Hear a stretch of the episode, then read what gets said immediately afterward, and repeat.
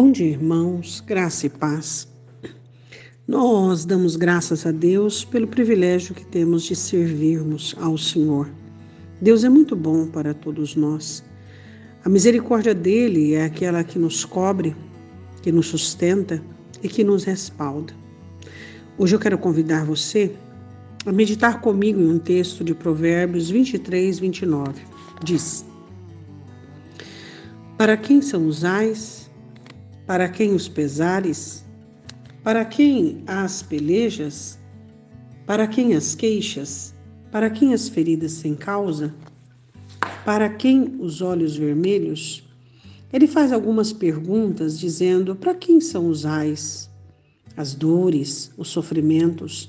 Para quem são os pesares, as tristezas, os constrangimentos? Para quem as guerras e as pelejas? Para quem são as queixas, murmurações e reclamações e dificuldades? Para quem as feridas sem causa? Aqueles que ferem a si mesmo e os outros? E para quem são os olhos vermelhos? Do que o escritor estava falando? Ele estava falando sobre a embriaguez. Que toda pessoa que busca o vinho como forma de fuga e como forma de entorpecimento deles serão os ais, os pesares, as pelejas, as queixas, as feridas e os olhos vermelhos. Mas não vamos falar dessa embriaguez, vamos falar da embriaguez da vida.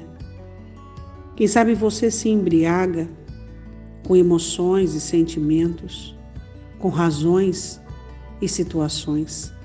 O quanto Satanás quer tirar dos filhos de Deus o tino, a sobriedade, o equilíbrio colocando no lugar da sobriedade e do equilíbrio sensações e sentimentos, sentimentos de retrocesso, de desistência, de dificuldade, onde as pessoas se encontram em uma dificuldade sem conseguir sair dela, sem conseguir encontrar a solução para aquilo, porque elas estão totalmente embriagadas.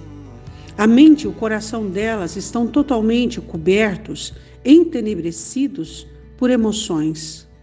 Revolta, angústia, tristeza são sentimentos que permeiam o coração humano, fazendo com que os ais, as dores, os pesares, os arrependimentos, as pelejas, as queixas, as feridas, onde as pessoas ferem-se umas às outras, onde as pessoas não se encontram e não se compreendem mais. O porquê tanta embriaguez existente dentro dos lares e nos relacionamentos?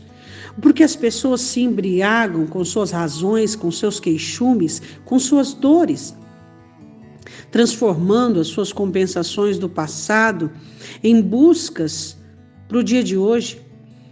Anteriormente, no passado, não foram amadas, hoje fazem questão de defender os amados a qualquer custo, tentando superar e tentando existir a partir daquilo que vivencia. O passado embriaga, as amarguras embriagam, as tristezas embriagam, as más conversações embriagam, as conclusões erradas embriagam.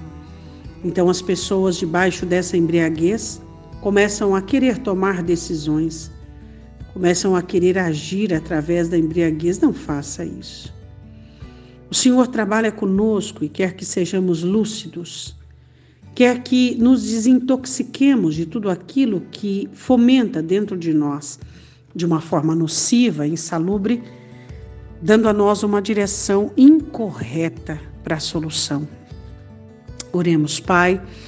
Em nome de Jesus, eu te peço por aqueles que estão embriagados, com mágoas, amarguras, ressentimentos, tristezas, com o passado, com o sofrimento, com a solidão, se sentindo incompreendido, incompreendida, sozinho, abalado. Ó Deus, eu te peço em nome de Jesus, todo aquele que se sente, Senhor, isolado, sem solução, sem saída, tudo aquilo que existir no meio dos relacionamentos, todas as feridas, todas as angústias, eu te peço, Senhor, que o Senhor venha curar, que o Senhor venha sarar, que o Senhor não permita que existam decisões de embriaguez, Senhor.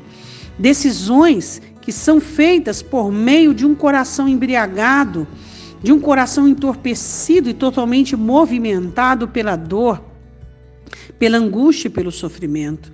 Então, o Espírito Santo possa trazer a sobriedade, o equilíbrio.